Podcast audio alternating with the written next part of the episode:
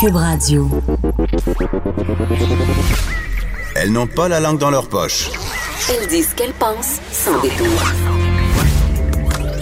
Une heure de remise en question et de réflexion. Geneviève Peterson. Vanessa Destinée. Les effrontés. C'est vendredi, dernier jour de la semaine, Vanessa. Euh, on a une belle émission aujourd'hui avec plein de sujets euh, qui touchent euh, les milléniaux, je crois. Euh, on va parler beaucoup de Facebook. On va parler de nos passions. J'ai hâte que tu, que tu nous parles de ce conseil qu'on nous a largement donné. En tout cas, moi, quand j'étais jeune, vas-y, suis tes passions, Et suis là tes là. rêves. On va se rendre compte peut-être, puis je suis contente que tu parles de ça, que ce n'est peut-être pas le meilleur conseil à donner euh, à nos enfants.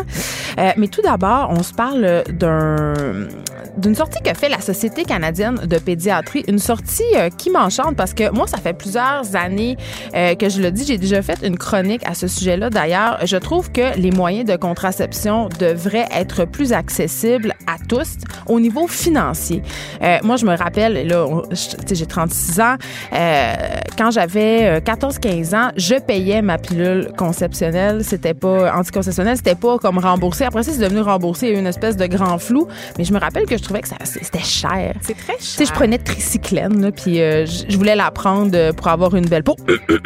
C'est pas pour pas- avoir des relations ça, c'est parce que ma mère nous écoute chaque matin. D'accord. Mais, euh, mais c'est ça. Donc, euh, quand même, euh, c'est un enjeu, la question financière, quand il est question des, euh, des moyens de contraception. Et euh, quand on parle de moyens de contraception, c'est sûr que là, on, on pense tout de suite pilule. Là, je, je viens- j'ai fait l'amalgame moi-même. Mais euh, les condoms, Oui. les condoms, c'est cher. Tu sais, une boîte de condoms, c'est comme 15 là. Puis si tu veux aller dans le condom qui est pas en latex, ce qui est mon cas parce que je suis allergique, mais c'est encore plus cher. Donc, ça peut être un frein. Puis on sait que c'est déjà gênant. C'est comme une combinaison de facteurs qui te poussent peut-être à pas te protéger. Le fait que, un, t'es gêné. OK, là, il faut que je dise, moi, là, moi, j'ai, j'ai- je vais avoir 37 ans le 16 juin et je suis encore gênée. Impossible. Je te jure, d'aller acheter des condoms à la pharmacie. L'autre fois, j'étais tellement gênée. J'étais allée acheter des condoms et du lubrifiant en même temps. Puis j'étais là, oh mon Dieu, j'ai l'air d'une grosse cochonne. Mais non. J'ai l'air d'une grosse cochonne. Et là, j'étais Le tellement. lubrifiant, par contre, je, je- ouais, moi aussi. J'étais tellement mal à l'aise devant le commis que j'ai fait une semi-blague de Joe Cochon. Puis il a fait, ben pas une Joe Cochon, mais j'ai dit, oh mon Dieu, je suis désolée, j'ai l'air de la grosse cochonne. Puis le, le commis m'a dit, non, mais ma mère aussi, elle achète ça. Wow. Boum! Le malaise. J'étais pas bien. Wow. Fait que J'aurais voulu être dans la file à ce moment-là en arrière. C'était un des pires moments de mon existence, euh, Vanessa. Mais tout ça pour dire que si moi, une femme de 36 ans relativement émancipée, ça me gêne encore d'acheter des condoms, je n'ose imaginer euh, la terreur dans laquelle sont plongés les adolescents quand vient le temps euh, d'aller s'acheter euh, des condoms. Puis là, si on jumelait ça justement au prix, ça peut être un facteur repoussoir, Ben oui, repoussant. Oui, absolument. Puis tu sais, on, on sait que bon, en ce moment, c'est la mode de la des, des, des anneaux entre autres, du vaccin, de la patch, mais Oui, aussi a- des stérilets. Et les stérilets notamment, tu sais, C'est il y a- 100 dollars, hein, un stérilet Ben, quand écoute, même. moi, Moins la pause. Là. Y a, la pause n'est pas inclus là-dedans. Moi, j'ai des assurances. J'ai acheté un stérilet le mois dernier. Ça m'a coûté 76 dollars. Donc, c'est c'était couvert par mon régime et j'ai quand même dû débourser 76 dollars euh, à la pharmacie. Et je vais aussi devoir payer pour la pause du stérilet. Donc, c'est beaucoup d'argent. Et c'est pas tous les enfants, évidemment, ou les ados plutôt, Oui. qui sont à l'aise de parler de sexualité avec leurs parents. Ça peut être très gênant. Puis, quand on est couvert par le régime, souvent en bas de 25 ans, on est pris en charge par le régime parental. Oui, puis Donc, on les sait assurances que- des parents. Donc, quand ça passe dans le compte, Ouais. ben, ils sont au courant. Mais on- puis malgré qu'on sait que l'âge légal en médecine pour la confidentialité c'est 14 ans, ben c'est rare les jeunes de 14 ans qui vont prendre l'initiative eux-mêmes de dire bon, mais je vais aller au CLSC, je vais me prendre un rendez-vous, je vais aller demander la pilule. Euh, moi je trouve que les moyens de contraception là, ça devrait être quelque chose qui se règle en pharmacie. Euh, tous les moyens de contraception confondus. On, est- on parle euh, beaucoup ces temps-ci de donner plus de pouvoir. On en a donné plus aux infirmières. Il y a les super infirmières aussi, mais les pharmaciens aussi, maintenant, ont le droit de poser des gestes supplémentaires, euh, peuvent offrir certains vaccins, poser certains diagnostics aussi. Pourquoi ne pas étendre la contraception? Euh, Peut-être pas un stérilet, parce que, bon, évidemment, la pause, mais pour le prescrire du moins. Tu sais, pour faciliter ce côté-là de pouvoir justement se dire, ben je vais passer à la pharmacie près de chez moi, je vais demander de la contraception, je vais en obtenir parce que c'est c'est souvent un chemin de croix, aller chez le médecin. Vanessa, d'ailleurs, tu peux en témoigner. Oui, je reviens, j'ai reçu un diagnostic. En fait, j'ai une sinusite, donc je suis malade depuis Ah, deux tu nous semaines. parles pas de ton stérilet, là? Non, je ne parle pas de- du stérilet. Je veux enchaîner là-dessus. Donc, on va pas, on n'a pas toujours le réflexe d'aller chez le médecin. Tu le disais tout à l'heure.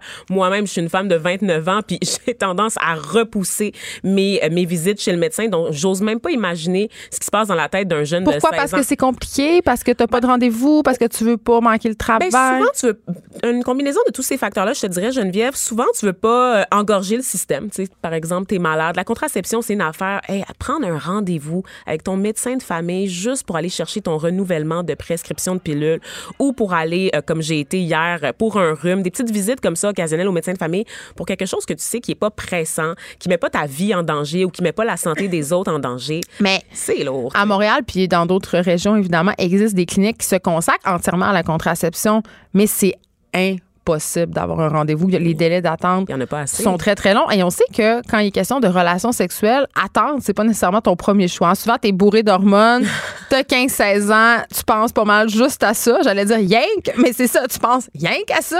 Donc, euh, si ton médecin te dit, ben, ça va aller dans un mois et demi, les chances pour que tu aies des rapports sexuels non protégés sont grandes. Et là, évidemment, on pense grossesse, mais on pense aussi euh, ITS. Bien sûr, donc aux maladies transmises sexuellement, les infections, tout ça. Et tu sais d'ailleurs, euh, moi, je suis contente que tu abordes ça parce que je le vois d'un point de vue d'enjeu de santé publique. Moi en fait. aussi, ben oui. L'accès à la contraception parce qu'on sait qu'il y a environ 60 000 euh, grossesses non désirées qui surviennent là, euh, chez les jeunes de, en bas de 24 ans au Canada à chaque année, Geneviève. Puis ça, notamment, 60 000. ben, sais-tu quoi? C'est énorme. C'est notamment euh, dû beaucoup euh, à l'arrivée justement de la micropilule, c'est-à-dire les pilules qui sont plus faibles, qui ont un plus faible dosage.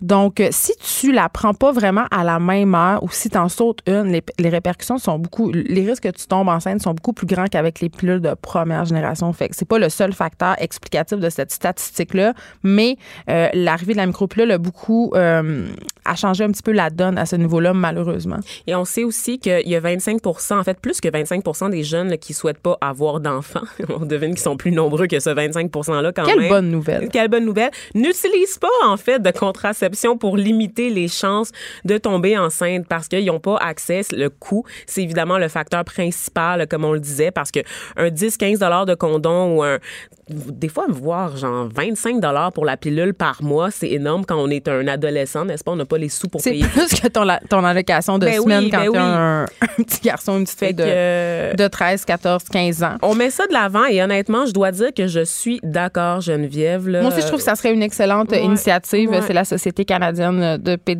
qui, euh, qui est allée de cette sortie-là et on voit ça de bon oeil ici aux effrontés. Une bonne chose qui sort d'Ottawa, mais c'est pas toujours le cas, Geneviève, quand il est question de produits contraceptifs ou de trucs relatifs à la santé des femmes. Non.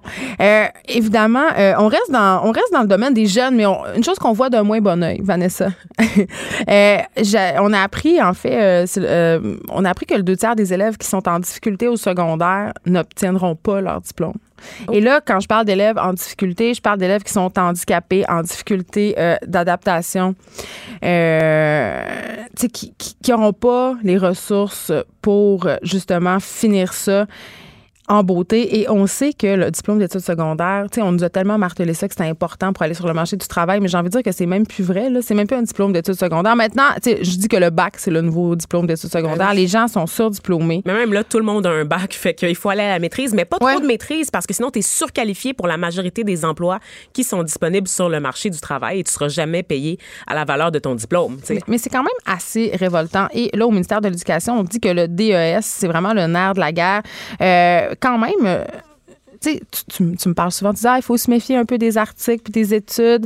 Euh, si on descend un petit peu plus loin dans cet article Journal de Québec, on apprend quand même que le taux de diplomation chez les élèves en difficulté, euh, ça va mieux. Ah oui, Il hein? Ben oui, en sept ans, là, il est passé de 23% à 33% Donc, c'est quand même une progression qui est remarquable. là. Donc, on est sur la bonne voie, mais quand même, c'est encore trop peu, 33% euh, des élèves qui sont diplômés seulement. Et euh, donc voilà, j'avais envie de, parler de ça. On dirait qu'on tape vraiment sur le clou de l'éducation, mais en même temps, j'ai envie de taper sur ce clou-là euh, abondamment parce que c'est important, c'est le futur, c'est nos enfants. Euh, puis c'est justement, tu sais, là, Et on, on- sait que les problèmes dans le système d'éducation québécois sont pas à la veille de se résorber. Là, Tu sais, on sait que c'est une crise en continu à laquelle on n'a pas encore trouvé de solution parce qu'on n'est pas nécessairement prêt. On parle tout le temps d'éducation comme quoi c'est une priorité pour nous, mais quand il s'agit de financer nos écoles, on dirait qu'on n'est pas prêt. Il y a comme quelque chose qui bloque. tu sais. Oui, hey, euh, un truc dont j'ai oublié de parler, Vanessa, on s'est dit qu'on allait parler de ça. On a vu passer ça toute la semaine, puis on manquait de temps pour en parler. Euh, le gouvernement fédéral qui veut rendre, euh, ça, ça avait un lien avec notre premier sujet, mais j'avais tellement envie de parler du deux tiers d'étudiants non diplômés que je suis allée un peu vite. Euh, le gouvernement fédéral qui voudrait fournir des produits d'hygiène féminine à ses fonctionnaires. Oh! À ses fonctionnaires? Ben oui, Aux Canadiennes, à ses fonctionnaires. Je suis Ah. contente que tu aies cette réaction-là Ah. parce que ça a été la mienne. Je, je trouve ça un peu bizarre. Hum. C'est un peu bizarre. Mais en même temps, euh, tu sais, on en discute souvent justement des produits d'hygiène féminine. Ici, euh, ça coûte un petit peu cher. C'est un frais mensuel. Pourquoi pas de faire un crédit d'impôt pour toutes les femmes? Oui, parce qu'on sait que toutes les femmes. On sait que Ottawa avait décidé d'enlever la taxe, en fait, les taxes de vente sur les produits d'hygiène féminine. Donc, quand vous achetez des tampons, des serviettes sanitaires, vous payez pas la, la TPS. Ouais. oui, c'est ça dessus. Donc, euh, quand même, il y a une petite économie. Ça a été la fin de la fameuse taxe rose, justement. Oui, exactement. Puis c'est, euh, on pense encore que c'est, un peu euh, une légende urbaine, mais tu sais, la taxe rose, il y a beaucoup de personnes qui ne savent pas que c'est terminé. là. Le gouvernement a mis fin à ça. Mm-hmm. Mais en même temps, on le sait, tous les produits, les produits d'hygiène féminine sont plus chers à la pharmacie. Les rasoirs pour femmes Oui. sont plus chers. Tout ce qui est pour femmes, mais qui, qui vendent aussi pour les gars, sont plus chers. Sais, je sais pas pourquoi. C'est comme ça. Mais je sais a des gens vont dire, ben là, c'est pas juste, euh, nous, les gars, on achète des condoms. Ben, dans les faits, ben les là, pas chiffres- supposé d'être juste les gars qui achètent les condoms. Exactement. allô? Et dans les faits, il y a une grosse responsabilité qu'on appelle la charge sexuelle, Geneviève, qui fait en sorte que Bon, une autre de femmes, affaire. une autre affaire, qui fait en sorte que la plupart des femmes, en fait, sont responsables de la contraception dans leur couple. Donc, on s'en Ah, moi, j'ai fait le beaucoup. deal, j'achète pas les condoms. T'achètes pas les condoms? Non, ça me gêne trop.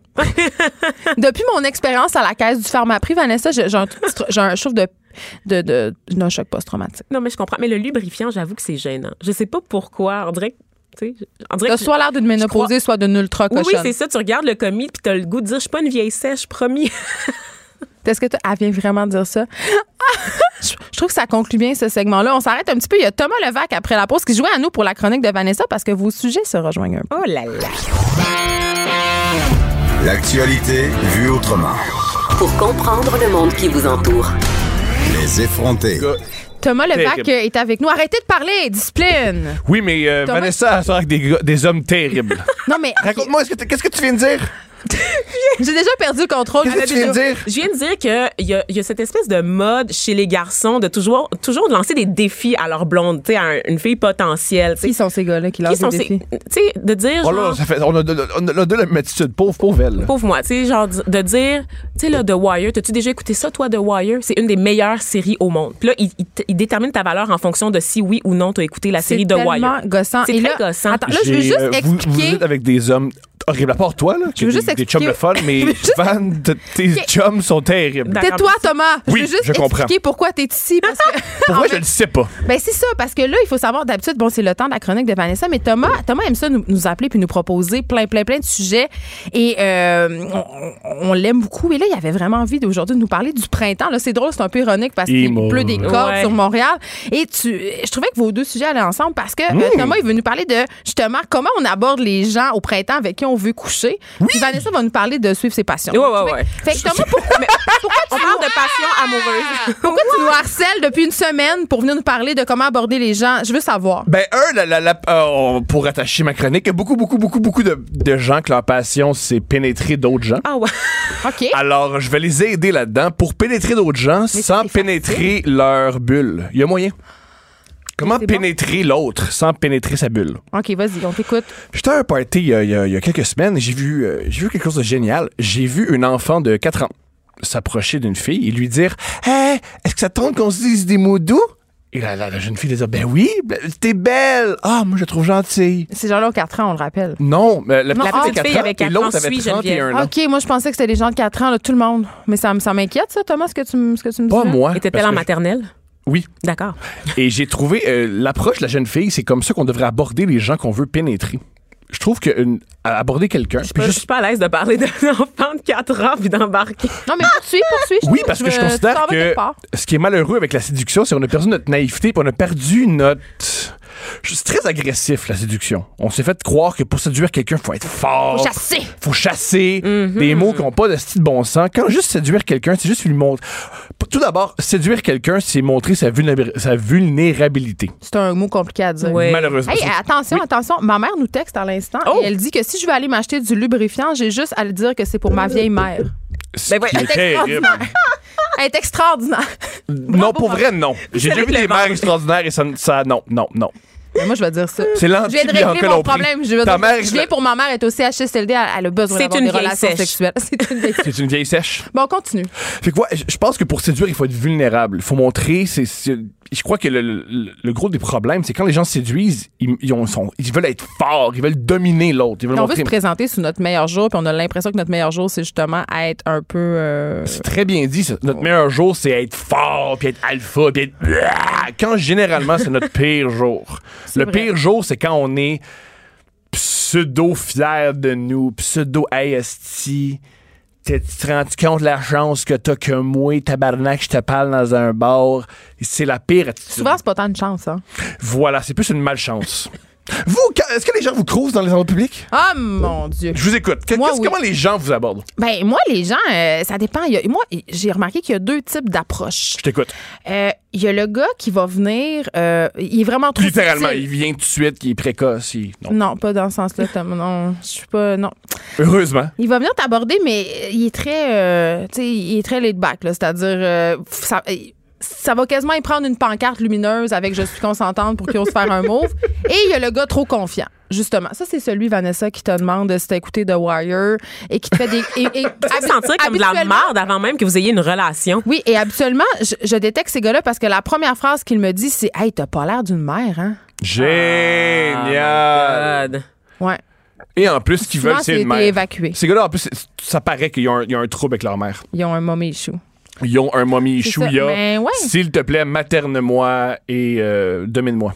Mais, euh, tu sais, il faut faire la distinction entre euh, vouloir séduire quelqu'un puis le harceler aussi, là. Parce Oui. que, tu sais, quand je cours dans la rue, me crier après, ce n'est pas vouloir me séduire, j'imagine, hein? C'est, c'est tout ça? Malheureusement, dans les, dans les yeux des garçons qui font ça, ils se disent Mon épouse, c'est comme ça que je vais la trouver. Elle fait son jogging. Et si j'hurle, je, on va aller au On monde. n'est pas dans la savane africaine. J'aurais envie de dire ça. Tu peux pas me caler comme un orignal appelle euh, sa femelle orignale. Euh, non. Dans la savane africaine. Non, dans la savane saguenayenne, celle-là. mais mais c'est vrai, tu sais. Fait on dirait que les gars, puis je peux comprendre, là, euh, puis on en a parlé ici à cette émission depuis le mouvement MeToo, euh, les gars sont mêlés. Il y en a qui sont mêlés qui savent trop quoi Mais faire. ces gars-là, au départ, ils cruisaient mal. Je connais aucun je pense gars. que qui- oui, il y a une remise en question, mais là, comment ces gars-là peuvent cruiser bien, Thomas? Explique-leur qu'on s'en sorte une bonne fois pour toutes. Mais je répète, le truc pour cruiser, c'est être vulnérable. OK, Il mais faut- donne-nous un exemple. Mettons que tu veux me cruiser, là. Vas-y. C'est un- Ben là, c'est Ben, voyons. terrible. Oui, merci, merci Vanessa de, de dire Cruise ça. Vanessa de bord. C'est pas le pick-up artist qu'on a eu, là, le Oui, gars c'est qui avait le- Ah, codes de OK. séduction. Ah, je pensais que tu allais me donner un cours. puis Attends, vous avez, vu un pick-up artist? Là, il y en a eu un gars, L code séduction. Est-ce euh, que votre clitoris se gonflait pendant qu'il parlait? J'en ai pas eu vent. euh. C'est ça. De souvent, ces gars-là, c'est. Ah. Ouais. C'est pas, euh, c'est pas leur force. Non, hein, mais c'est celui, euh, il donnait des cours justement. euh, si une fille est assise à un banc de parc, voici trois, quatre affaires à y dire. Moi, j'irais plus sur voici les choses à ne pas dire. Ouais, moi, j'ai un truc qu'une fille est assise à un banc de parc, elle, elle veut pas te touer, généralement. mais OK, c'est quoi les signaux, tu penses, que, qui font qu'un gars peut sentir qu'une fille a une certaine ouverture? Il y en a aucune. Le truc, ouais, ça c'est va bien juste- mal. Y a rien, à- on peut rien savoir. Le truc, c'est juste de- d'être d'être ouvert et de dire Hey, salut, je te trouve belle, comment ça va? Si elle fait Ah, merci, youpi, ça a fait J'ai peur, puis t'es bizarre, tu t'en vas. Parce que le truc pour, pour Non, mais ça veut pas dire ça que veut je pas dis dire ah merci que je t'ai intéressé par toi, par exemple. Ben là, c'est un. Ah, Parce que les compliments sont rarement désintéressés. C'est ça, Thomas, que j'ai constaté. C'est que souvent, là, quand les gars nous complimentent, juste quelque chose de gentil, ils s'attendent à. Tu sais, j'ai été gentil avec toi, maintenant tu me dois quelque chose. Tu sais, il y a ça, c'est des gars weird. Il y a des gars très weird dans mon entourage. Oui, mais tu viens de dire si la fille dit ah merci, c'est parce que mais moi je peux dire ah merci puis j'ai- c'est Y a tout. pas d'ouverture. C'est vraiment tout. Mais c'est pas une bonne idée de faire ça. Si les gens t'énervent, dis-leur, tu m'énerves. Mais des fois, ils m'énervent pas, mais c'est Non, juste que mais j'ai moi pas j'aime ça goût que avoir un se compliment, je poursuive. suis super contente. Tu- Si tu me dis que je suis jolie, je vais dire ah merci, mais j'ai pas nécessairement envie d'aller dans ta chambre Je- je- je- ou d'aller prendre un café. Il y a une gigantesque marge entre, entre tes jolis puis ah wow, ça c'est ton ça c'est tes seins. Il y a. Vraiment? Oui. Ah, c'est c'est peut-être là où C'est les ça. gens ratent Mais une nous, on est deux auteurs. Fait que nous, on saute des étapes. là. C'est ça C'est l'affaire. là. Nous, on, notre- on, on aime ça, les affaires bizarres. C'est- On n'est pas, on n'est pas dans le bon spectre. Parle pour toi. OK. Moi, j'aime les choses très conventionnelles. Et Et je pense- conventionnel, tout va bien. tu- Oui. Non, c'est pas vrai, je mens. Ben oui. Je pense que ça va être un, un choix de Oui, chronique. Est-ce que tu penses que ça joue, ça? Parce que tu as écrit des romans où tu parles que ton, ton héroïne fait l'amour. Puis fait- Est-ce Ouais. que tu penses que ça joue, ça? Ils pensent que ce que tu écris, tu vas le faire à n'importe quel gars qui vont l'aborder. Ah, Les gens, les gars, ils pensent tout le temps que je suis une cochonne. Mais Ben oui. Ben Ils oui. te reconnaissent au-delà de Rosemont. Ben oui. Ah oui, hein? Ben souvent. OK. Oui, oui, quand même. OK. Ça existe. Mais Wow. oui, les gars, les gars, ben c'est surtout que, mais même si quand ils ont pas lu mon livre, ça arrive quand même, euh, tu sais, c'est pas tout le monde qui a lu mon livre non plus, là, mais dès que tu dis que t'es auteur puis que tu, tu sais, là, là, ils sont comme, ah, Ah, c'est ça une devient fuckée. défi. Mhm. Oui, les Russes sont plus cochonnes aussi. Ah! Ouais. Vanessa, il y a des gars qui demandent de twerker pendant l'amour. Oui. Oh, ouais! C'est extraordinaire! Ça m'est déjà arrivé en, plein, euh, en plein acte, durant le coït, que le gars me demande de twerker. J'aimerais. J'avais que envie qu'on tu en parle expliques sur la tout. ondes. J'aimerais que tu- J'ai comme débarqué. Où t'as- Fait qu'il y a un. Littéralement. Débar- je me suis laissé tomber sur le côté puis j'ai roulé jusqu'à la porte. Puis t'as appelé un Uber parce qu'un gars t'a demandé de Mais twerker. il est jamais arrivé, comme d'habitude. J'ai roulé jusqu'à chez nous après, Thomas. Hein? Ouais, ouais. Ok, tu l'as rencontré où, cet homme-là? Tinder. Ceci explique cela, comme on dit. Hein? Non, mais Vanessa est tout le temps victime de ma belle beauté d'ébène, ma belle sauvagesse. Oui, Viens, mets-toi des ça. déshabillés en léopard tout le temps. Fétichisation ouais. raciale, Ah, oui. ça existe. C'est quelque chose de vrai. Oui, oui. Je vais, je vais écrire un livre là-dessus un jour, Moi, je suis victime des- de la MILF. On a toutes nos. On a toutes nos. On est des nos catégories. On est de Pornhub. On est des catégories de Pornhub. C'est Chaque tellement femme vrai. est une catégorie de Pornhub. Ouais, Moi, je suis la. MILF, puis bientôt, euh, on sait plus. Hein? Les- les- c'est rendu, il y a des catégories de grand-mère, puis les femmes ont genre 41 ans. Ah oui. Fait que ça, ça s'en vient. Ils accouchent avec leur Mais fille parce que c'est toujours des affaires de stepson. c'est tout le temps des affaires d'inceste. Pourquoi? Qu'est-ce Il y a une porn se star qui disait ça sur Twitter. Moi, je suis passé de teen à MILF Ouais. en deux semaines. Mais les MILF qui ont comme 26 ans sur Pornhub. Et ce qui est vraiment. euh, J'ai participé à une émission à Canal Vie sur la porn qui s'appelle Club Mel et on a cherché euh, c'est quoi que les gens au Canada euh, voulaient le plus, cherchaient le plus sur Pornhub. Et c'est des histoires de sœurs puis de frères. Ben voyons. De- Mais il y a une hypothèse Oui, à ça. puis euh, dans les. Attends, je juste- les Oh, bien. Dans les provinces de l'Est, les gens cherchent des personnes qui fument. Je dis ça. Mais y a- y je comprends pas. Il y a une hypothèse sur les. voilà. C'est quoi? C'est quoi? C'est qu'il y a des. ah, ça, c'est, euh, ça, ce qui s'expliquerait, c'est Lily Boisvert qui m'a expliqué ça. Allô, Lily? On aime beaucoup Lily. Elle m'a expliqué c'est à cause des familles reconstituées. Que quand tu couches Ben avec ta oui, soeur, c'est pas c'est vraiment ta soeur, c'est ta demi-sœur. Fait qu'il y a le fantasme, la demi-sœur et la demi-frère. Ça vient de là, ça vient des divorces. Ça vient de l'éclatement de la famille nucléaire. On voit que les divorcés vont tous et toutes aller en enfer. Pourquoi? Fait que Ramdam, dans le fond, c'est une grosse orgie. Ben, euh, c'est extrêmement, euh, c'est extrêmement sexuel, Ramdam. C'est sais- vrai? Ben oui. Moi aussi, je suis d'accord. Il y a de la tension Je me suis sexuelle. beaucoup, beaucoup, beaucoup masturbé en regardant Ramdam. Un, tout le Pendant monde. ou? Pendant, ben oui. Euh, Ramdam, c'était extrêmement. Un, tout le monde était super joli. Ça, c'est vrai. Il parlait de même vrai. sexualité. Et. Ça t'en prenait pas gros, par contre, hein, pour te teaser. Ben, ça demande. Il n'y a personne de 14 ans qui demande beaucoup. euh, ce- Un ce- coup de vent, puis c'est- c'est Voilà. une, une bandaison est si vite arrivée. Ça, c'est- j'ai jamais compris le truc du coup de vent. C'est pas le coup de vent, c'est n'importe quoi qui est unorthodoxe puis sexuel, ça t'excite. C'est comme ça. À 14 ans, c'est ça le, ça le vibe. C'est à 14 ans, juste quelqu'un qui fait comme allô, comme, oh, je me dis allô. dans- Un petit frisson. Moi, mon chum, il m'a parlé, euh, il s'est confié sur le retour du body. Sais, ce morceau de vêtement ultra collant qui nous passe entre les deux Oh, jambes. mais c'est un comptable, chum. On, peut pas se fier à ça. On peut se fier à ça, certain.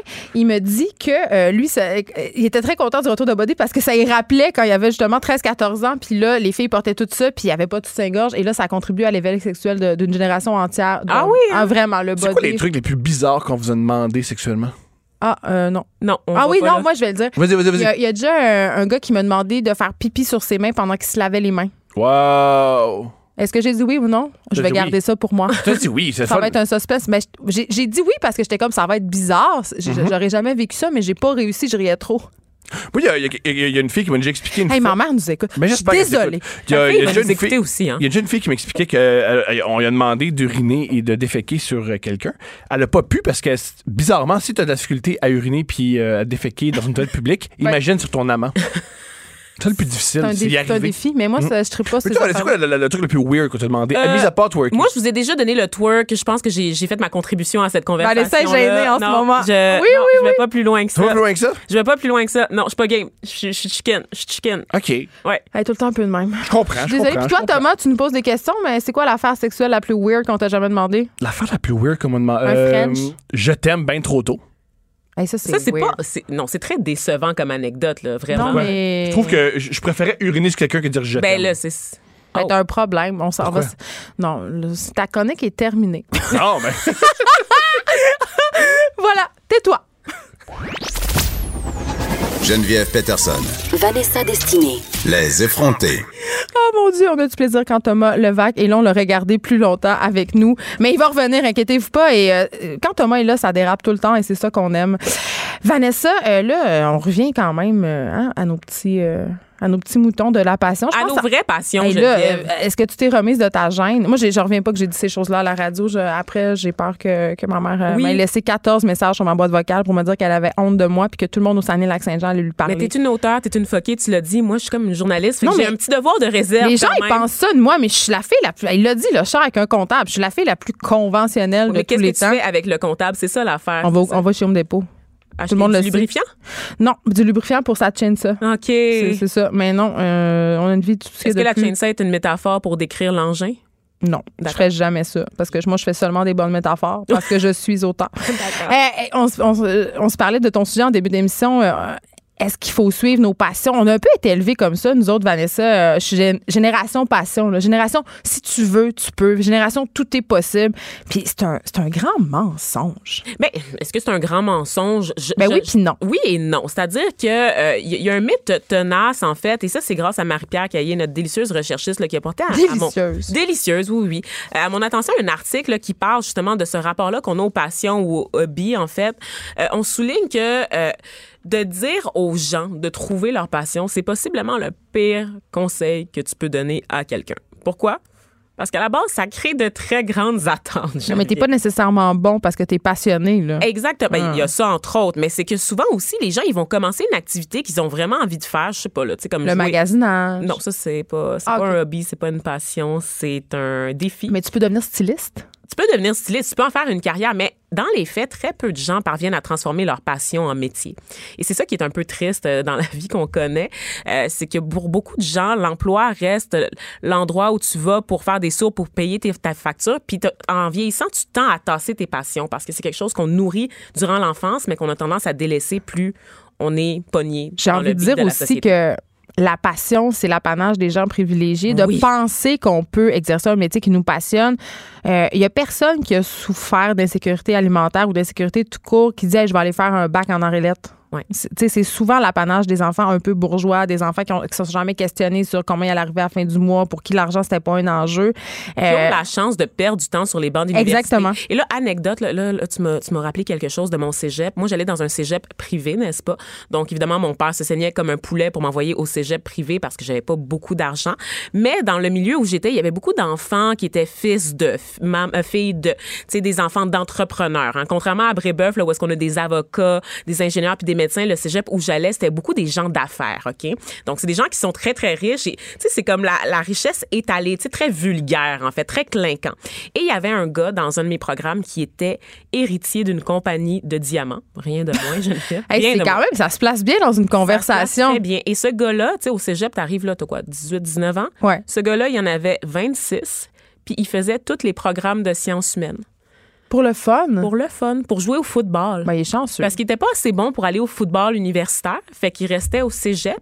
Puis le fait qu'il savait qu'il allait tout simplement hériter de la fortune de ses parents, donc il avait déjà une job assurée au sein de l'entreprise c'est pas un familiale. peu déprimant. C'est c'est déprimant, mais c'est c'est pour montrer à quel point c'est du privilège. Ben oui. À quel point, genre, tout, les inégalités sociales, tu sais, l'espèce de, de, de mythe qu'on vit dans une méritocratie, puis que si tu travailles fort, tu vas être récompensé, ce n'est pas vrai. OK? Non, c'est pas vrai que si t'as du talent, quelqu'un va te repérer, puis que mon Dieu que ça va bien aller pour Oh, toi. là. Il y a du monde talentueux. euh, Puis tu sais, je vais donner un exemple qui est vraiment, euh, tu sais, très bête. euh, tu sais, un dans du milieu que je connais, tu sais, le, le milieu de l'édition, il y a des gens qui ont beaucoup de talent en écriture, qui vont être publiés puis qui vont vendre 26 livres, tu sais, Mm. puis il y en a d'autres qui écrivent des livres pas si bons puis en vendent des centaines de milliers, tu sais, je veux dire, c'est pas parce qu'il y a du talent que ce talent-là va se monétiser. Effectivement, il faut savoir se vendre aussi.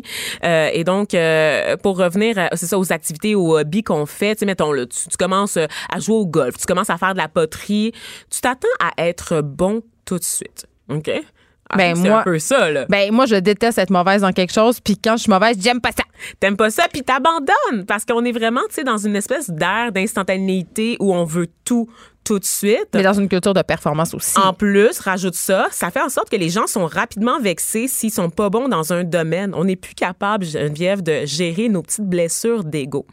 Il y a quelque chose aussi qui s'est perdu dans la façon de prendre son temps, puis de découvrir une chose à la fois parce qu'on est tellement sursollicité qu'on se lance dans plein de projets. Sais, notre niveau d'attention est pas capable de rester fixé sur une affaire seulement pour développer une passion, pour développer un réel intérêt pour les affaires. tu sais. Il y a des gens qui vont parler de leur hobby, de leurs activités comme quelque chose qu'ils maîtrisent, mais dans les faits, ils vont à deux, trois cours, puis ils passent à autre chose tout de suite après. tu sais. Ah, moi, vite. j'ai fait ça, puis dans le fond, t'as été deux fois. T'as pas fait ça, tu sais. Comme toi au ballet up. Non, euh, tu sauras que je continue à y aller. C'est juste que j'ai été ralentie euh, par ma sinusite dans les deux dernières Ah, semaines. Morver sur la barre, euh, c'est jamais, c'est jamais. Mais tu vas y retourner. Bien sûr, bien Fait que c'est sûr. ta nouvelle passion. Tu vas devenir prof de ballet, tu vas ouvrir ton école. Oui, absolument. Puis je vais avoir un enfant, puis je vais l'obliger à suivre mon parcours aussi, Geneviève, parce que tout ça est très sain. Et Un on enfant boucle projet. Oui, exactement. Donc, je vais lui faire vivre toutes mes frustrations personnelles.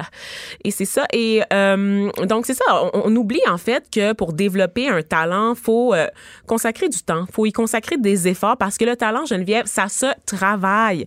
Oui, il y a une part qui est innée, OK? Mais ça se travaille aussi. Puis là, euh, c'est intéressant parce que dans ma recherche, je suis tombée sur les travaux de François Gagné, qui est un professeur de musique à l'UQAM. Puis lui, il s'est intéressé justement au prodige, au talent musical. Et ce qu'il apprend, en fait, c'est que le talent dépend, oui, de l'hérédité, mais aussi du milieu, donc notamment la question du privilège, n'est-ce pas? Et lui, il a identifié les 4 P pour expliquer comment on peut atteindre notre plein potentiel de Hey, talent. vite, fais, tu fais des là là. conférences, mon François. Ben, il en fait tous les jours, Geneviève, à titre de professeur. Mais des vraies conférences là, dans, en entreprise hein, qui qui vont rapportent. te permettre d'avoir un yacht en Floride. là, Exactement. Sur les Keys. OK, donc il y a le potentiel, donc l'hérédité, la passion, l'intérêt pour la discipline, la persévérance, donc la capacité à maintenir un effort pour parfaire son talent, et le P, les parents. Parce que on se rend compte, et là, ça c'est important, tu sais que pour à peu près 54% des gens qui ont une passion, souvent c'est hérité de papa ou de maman. Ben oui, on leur montre ça. J'ai vu une affaire qui m'a révolté, Vanessa, dans le New York Oh, Times. Ça fait quelques semaines. Un article, c'était une maman, une power mom, qui expliquait comment elle avait réussi à élever euh, trois médecins. Ou- Ah, c'est gossant, c'est elle, elle nous parlait de sa réussite en tant que mère d'avoir élevé trois médecins. Oh mon Dieu, c'est très gossant. ça. Mais moi aussi, ça m'énerve, ça. Puis c'est vrai que Je vais fermer la fenêtre tout de suite après. je l'ai pas lu. titre, je l'ai pas lu. Elle me gossait trop. Elle était, elle- elle- sur la, juste la photo, me gossait. Elle posait telle une reine avec ses enfants à ses pieds. Oh my God. Ça, ça doit tellement être malsain, Noël, dans cette famille-là. Oh, quelle horreur. Mais quand même, l'enfant projet, j'en parle souvent. Puis c'est vrai que quand il est question des passions, le rôle des parents, c'est d'allumer, si on veut, des petites bougies, Oui. c'est d'offrir à nos enfants la possibilité d'en développer en leur faisant découvrir des choses nouvelles. Mais souvent, je vois des parents qui enfoncent des passions, entre guillemets, dans la gorge de leurs enfants. Euh, la, gymnastique, la musique, euh, tu sais, tout ça. C'est pas vrai que ton enfant de 3 ans, il a vraiment envie de faire du violon. C'est ça. Puis combine ça à l'élément P, persévérance, c'est-à-dire les parents qui, qui essaient de convaincre leurs enfants qu'ils vont être bons dans quelque chose en ne respectant pas les limites de l'enfant. C'est-à-dire que des fois, ben, tu l'as juste pas le talent. Tu sais, je disais qu'il y a une partie qui est innée, puis des fois, elle juste, elle est juste pas innée du tout. Fait que même si tu le travailles, tu le travailles, tu le travailles, ça donne aucun résultat. Et souvent, il y a des parents, on n'apprend plus aux enfants, en fait, à abandonner. Parce qu'on est beaucoup, c'est ça, dans cette euh, société-là de performance. Est-ce qu'abandonner ici, c'est un bon mot? On, on apprend, on n'est pas réaliste. Oui. C'est plus ça. Je- non, je veux pas associer Gérer ça à un les sentiment d'échec. c'est ça. ça. Je veux pas associer ça à un sentiment d'échec. Mais c'est parce que souvent, on associe l'abandon à l'échec naturellement. C'est ce qu'on dit. Mais ça devrait pas être ça. C'est pas ça que, que ça signifie, abandon. Ça veut dire de laisser, quelque, laisser tomber quelque chose au bon moment en fonction de notre état psychique, en fonction de la réalisation de nos limites personnelles aussi. Ça, c'est pas, euh, faut pas le voir comme une défaite, l'abandon. Mon père, il m'a toujours dit quelque chose que je garde souvent en tête, euh, puis que j'aime bien me rappeler. Il me dit, sais-tu quand tu euh, vois que- qu'une personne est vraiment compétente? Puis là, ma réponse était toujours ben non. C'est quand une personne est capable d'admettre là où elle est incompétente. Oh! Admettre ses limites. Ça, c'est le signe d'une personne qui est grande, qui, qui a atteint un certain niveau de compétence et de contrôle sur l'existence, là, d'être capable de dire ça, je suis pas capable de faire ça, ça, je suis pas bon là-dedans. Mais c'est difficile de s'avouer ça. c'est encore une fois, ça revient aussi un peu à l'ego. Et là, on parlait de l'ego des personnes, des individus, mais l'ego des parents aussi, d'admettre Ben oui. que les rêves que tu avais planifiés pour ton enfant ne vont jamais Non, puis la aboutir. réussite de ton enfant rejaillit sur toi. Il y a une Oui. compétition de mère et de père à l'école. On, va se le dire. hein. C'est ça, au Ben, début de la saison, là, cette espèce de, de valorisation, en fait, qu'on qu'on va chercher par l'entremise de ses enfants. Parce que si ton enfant il réussit, si ton enfant il est bon en sport ou en musique, c'est forcément à cause de toi parce que tu es donc un bon parent, parce que tu as donc du potentiel que tu as transmis à ton enfant puis parce que tu le pousses, tu sais. Comme la maman du New York Times. Donc, Exactement. c'est littéralement ça. On fait, on attribue la réussite de ces trois enfants malgré tous les défis que eux ont eu à surmonter C'est pas elle qui les a faites les études en médecine. Ben non, c'est ça, tu sais, c'est à elle. Tout le succès revient à elle. Et ça, c'est spécial aussi comme rapport à la réussite, à l'épanouissement personnel aussi, parce que c'est de ça dont il est question lorsqu'il est question de passion. C'est que souvent, c'est quelque chose qu'on va essayer de trouver en parallèle de, comme je le disais tout à l'heure, de notre métier, n'est-ce pas, pour remplir un petit peu un vide. Hein? C'est-à-dire que ce, ce degré d'épanouissement personnel-là, ou ce degré, euh, cette façon de décrocher aussi du quotidien, tu sais, c'est important, en fait, de trouver quelque chose qui nous tente réellement de faire pour justement euh, embellir, n'est-ce pas? euh, Puis j'ai envie de dire, une job, une job, c'est une job. mois. Ben sais, tu comprends? Même si moi, écrire, c'était ma passion. C'est sûr que quand c'est devenu une job, ben, ça vient avec des contraintes, ça vient avec des deadlines, ça vient. Il y, en a pas une job, même si c'est ta passion, qui va être 100% le fun.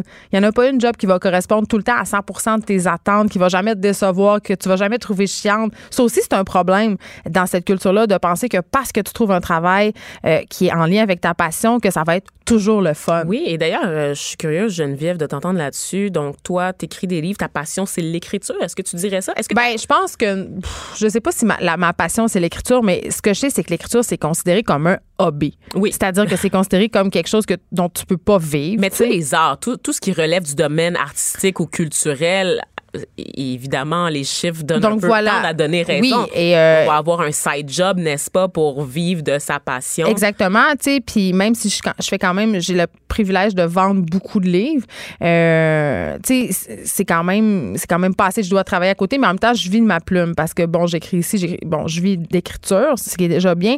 Mais effectivement, euh, quand tu dis aux gens, ben moi, ce que je veux dans la vie, c'est écrire, tout le monde te dit, ben c'est parce que c'est pas vraiment une job.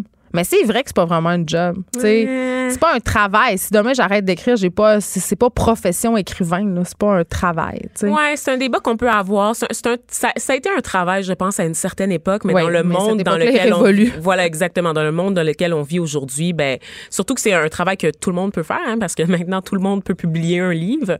Il y a tout plus- le monde peut écrire sur Internet aussi. Donc, il y a une certaine démocratisation, ce qui n'est pas une euh, si mauvaise chose quand même. Je suis quand même un, un peu partagée. Un regard féminin sur l'actualité.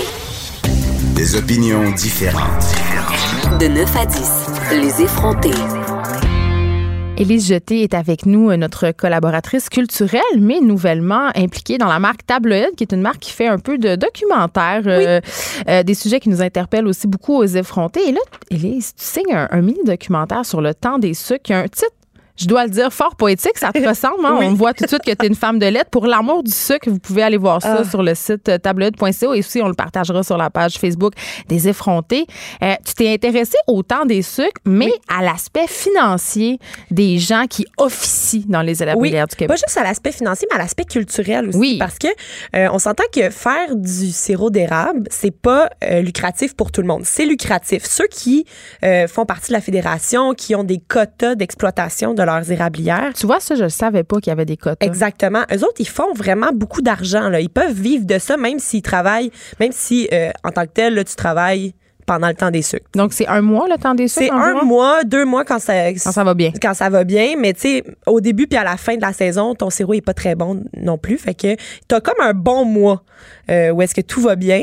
Puis le reste de l'année, ben euh, tu entretiens ta cabane. Évidemment, ça prend euh, ça prend du travail durant toute l'année. Et toi, tu t'es intéressé à des petits producteurs, justement, pour qui c'est pas une affaire d'argent, justement, pour qui c'est une question, justement, de culture. C'est un moment familial, c'est un Oui. temps de l'année important. Ouais, puis en plus les trois gars que j'ai rencontrés, ils le font tous pour des raisons différentes en fait, mais c'est ça que je trouvais intéressant, c'est de dire ces trois gars-là, ils ont décidé de faire du sirop d'érable, ils ont leur éra- érablière, ils font pas vraiment d'argent en ce moment.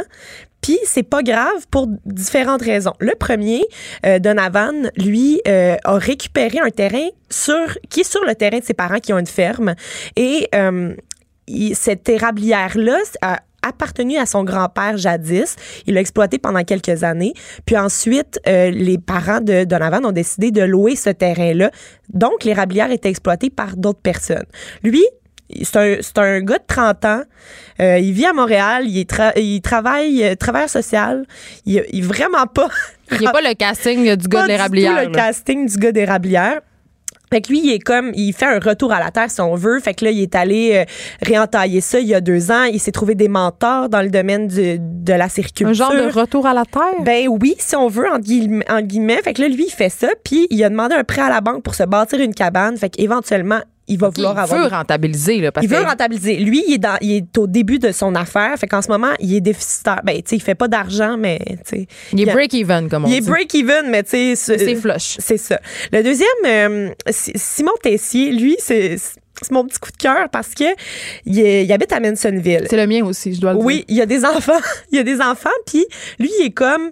euh, il y a plein d'affaires que mes enfants appre- apprendront pas à l'école, fait que je vais leur montrer euh, sur le terrain. Un certain amour du terroir. un amour du terroir, lui, c'est vraiment, il le fait pour la culture. Il entaille avec la famille, avec les amis. C'est vraiment pas une question d'argent ni de Mais en rentabilité. même temps, ça prend des sous pour faire ça. Lui, là. il dit, mon projet est totalement déficitaire. Mais qui tout le peut se temps. permettre d'avoir des projets déficitaires tout le temps? Mais oui, mais s'endette? Mais lui, il a une job à Montréal. Puis euh, pendant les deux mois des sucres, il peut s'arranger avec sa job pour venir euh, faire ses sucres. Puis après ça, il retourne euh, vivre sa vie. Tu sais, c'est, c'est son affaire. Puis l'autre, David euh, Godreau, lui, il vit à la patrie. Lui, il a récupéré la famille des années 50 de son grand-père qui a appartenu ensuite à son oncle. Puis son rêve, ça serait de le- transmettre la cabane à euh, ses enfants. On va aller écouter un extrait de David qui nous parle du fait que euh, fait pas d'argent. Est-ce que c'est euh, c'est-tu rentable ce que tu fais? Si tu comptes ton pour, vu que j'ai juste 2000 en taille, le temps que je mets là-dedans, c'est. euh, tu te fais un petit salaire, mettons. C'est pas une job que, que tu décides de faire pour l'argent. Non, parce que tu sais, tu comptes tout l'investissement que j'ai mis là-dedans. Euh, tu sais, mettons qu'une chance que j'avais des lots à bois puis euh, des autobus. L'équipement que tu as installé ici, ça vaut combien? Ben, je je vais te dire, j'ai arrêté de compter à 100 000. C'est un projet complètement déficitaire. Ça coûte cher, mais euh, il y a des ch- choses où la valeur n'est pas attribuée à comment ça coûte. Fait c'est pas un projet de rentabilité d'un processus, c'est un projet de faire honneur à des traditions qui me précèdent de beaucoup. C'est- surtout de faire vivre des moments d'échange ici. Alors, vous l'aurez compris, ce sont vraiment des passionnés. Mais moi, j'écoute ça, Elise, puis ma question est bête. C'est pourquoi investir? Hey, on parle de 100 000 100 là. 000 piastres. Comment Oui, tu investis 100 000 dans une chose qui rapporte rien? Faut que tu en aies un petit peu de collé quelque Oui, part. là. mais non, mais David, en fait, lui, il il- c'est un entrepreneur né. Là. Il, a, il a- il a d'autres entreprises, puis ça lui permet d'avoir sa cabane. Mais lui, ça fait trois fois qu'il s'essaye pour avoir des quotas. La fédération, il veut pas y en donner. Pourquoi? Est-ce que c'est justement contrôlé? Ça coûte combien? On appelle ça quand même une petite mafia. Hein? Euh, le- la mafia du sirop d'érable, euh, c'est, c'est- ça existe. Là. On va pas se cacher que euh, c'est parce que c'est pas régi par le gouvernement. C'est vraiment les producteurs entre eux qui sont la fédération et qui se transmettent les quotas. Quand ça leur tente, c'est pas distribué à chaque année. C'est distribué un peu au gré du vent. Euh, ils en ont Il redistribué doit y il y a avoir du ans. copinage et là, là. Il y a du copinage. euh, puis la dernière fois que ça a été fait, en fait, ça a été pigé au hasard à travers tous les gens qui en voulaient. Puis il y a des gens là-dedans qui avaient même pas encore de cabane. Puis Est-ce ils que voulaient c'est des Samson quotas. Belair de de touche qui supervise la pêche? Je ne crois pas. Malheureusement, non. Euh, Puis euh, j'avais le goût de faire écouter un dernier petit extrait de Simon qui nous parle de euh, pourquoi il amène ses enfants à la cabane pour faire ça plutôt que les laisser à l'école. Il y a des enfants là dans la cabane avec toi? Euh, ils vont pas à l'école, les enfants? Oui, ils vont à l'école. pas toujours. Ils vont à l'école, euh, ils vont à l'école, mais il y a des choses qui sont euh, plus importantes que l'école. J'ai pas l'impression que l'école est un vecteur de transmission de la tradition et de la culture. Fait que depuis qu'ils sont, euh, sont petits, on prend toujours le temps de venir faire les sucres en famille. Mais euh, c'est surtout qu'ils apprennent quelque chose de, de précieux ici, puis euh, d'unique. ils apprennent à faire les sucres, c'est quand même un savoir qui, qui se rapproche euh, des traditions sacrées du Québec. Fait que pour moi, ça, ça, ça vaut la peine. Puis même, j'ai des amis qui viennent. Euh, il y en a là ici qui sont là avec leurs enfants. Je suis pas le seul qui fait manquer l'école à mes enfants. Puis moi, j'ai grandi euh, à l'autre bord du lac. Puis euh, à l'automne, les gars manquaient deux semaines pour aller à la chasse. C'était pas, euh, pas mal vu. C'est la même chose. Là, c'est, tu viens faire la tradition, tu viens faire euh, ce, qui, ce qui fait sens. C'est que, euh, Mais y a- ça a une valeur euh, culturelle, historique. euh, ben oui, parce qu'en fait, tu sais, mes enfants, ils connaissent toute la forêt, ils connaissent toutes les différentes essences d'arbres, euh, ils savent comment, euh, comment on abat des arbres, comment on bûche, comment on les entretient, comment on, on entaille pour pas blesser l'arbre, pour le faire comme il faut. Parlons-en justement de ces traditions-là, Élise, parce que beaucoup de personnes ignorent que faire bouillir l'eau d'érable, ça nous vient en fait des Amérindiens. hein. Oui. C'est pas nous qui avons inventé ça, Non. euh, la tire d'érable, euh, puis ce processus-là. là. Exactement, mais c'est ça fait partie de notre culture, hein. Puis lui, il a l'impression, surtout Simon, là, parmi nos trois agriculteurs, que euh, c'est pas quelque chose que ses enfants vont apprendre à l'école. Ben, c'est une bonne impression, puis j'ai envie de dire que euh, ça fait du bien d'entendre des gens euh, comme Simon parler parce que évidemment, c'est drôle parce qu'on en parlait justement ici hier que les traditions, on parlait des traditions culinaires comme les marinades, ça se perd. Oui. On, on perd ce, on perd cet héritage-là et c'est excessivement important de le conserver.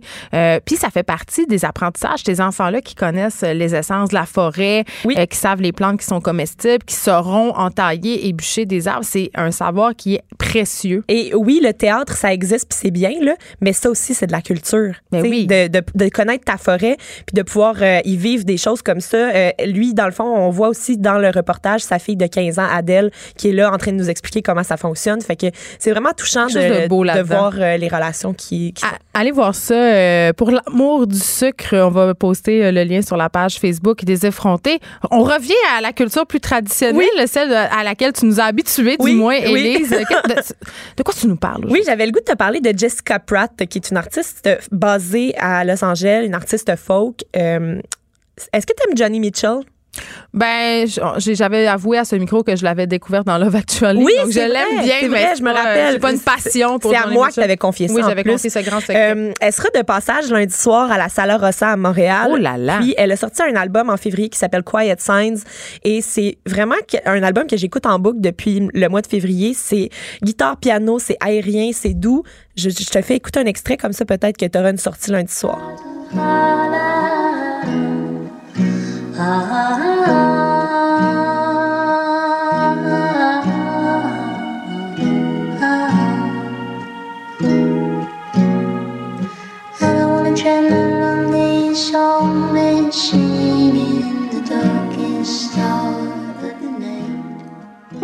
J'en profite pour te parler de la météo euh, parce que Parce qu'il pleut, puis c'est de la bonne musique à écouter quand c'est il de la pleut. musique de pluie. Puis il y a, encore de la musique triste. il annonce de la pluie jusqu'à vendredi prochain. Il annonce de la pas pluie vrai. Il annonce une très belle fin de semaine. Élise, viens pas gâcher mon ciel sans nuages. Moi, je pense qu'il va pleuvoir jusqu'à jeudi prochain. Fait que je crois que cet euh, album-là peut t'accompagner. Moi, je vais déjà voir euh, Michel Rivard euh, mardi à Oui, Laval, son ah, nouveau spectacle. Quel bon, euh, l'origine de mes espèces. Oui, ça a l'air que c'est incroyable. J'ai très, très, très hâte. Oui, que des bonnes critiques pour ce show. J'ai hâte d'aller voir ça. Ce sera donc mardi. Mais toi, tu y seras lundi à la Sala Rossa? À la donc? Sala Rosa pour voir Jessica Pratt, qu'elle s'appelle. Allez voir. Mais, tu sais, je, je ris puis je dis tout le temps, c'est des chansons tristes, mais c'est beau. C'est la musique beau. dans laquelle on a envie de se bercer, s'enrouler dans une couverte, lire un Mais livre. j'ai quand même pensé à toi parce que je sais que t'aimes les choses qui bougent un petit peu plus Oh. et t'aimes pas ça quand je te déprime tout le temps. Cœur de pirate a sorti une nouvelle chanson hier et c'est ça risque d'être un des hits de l'été. OK. Ça s'appelle Ne m'appelle pas, on va aller l'entendre et je t'en parle après. J'efface ton nom de nos souvenirs car tu as de trop et ne m'appelle pas. Est-ce qu'on se parle de la tenue que portait Béatrice euh, Wow. hier à Bonsoir, Bonsoir? Une robe assez particulière. Bonsoir, Hey, Bonsoir, l'émission à. Radio-Canada à- animée par Jean-Philippe Vautier. Elle fait Incroyable beaucoup jaser tenue. sa tenue sur les médias sociaux. Ben oui, euh, cette fille-là, Une robe rouge. une euh, robe rouge, euh, euh, rendant hommage à The Office.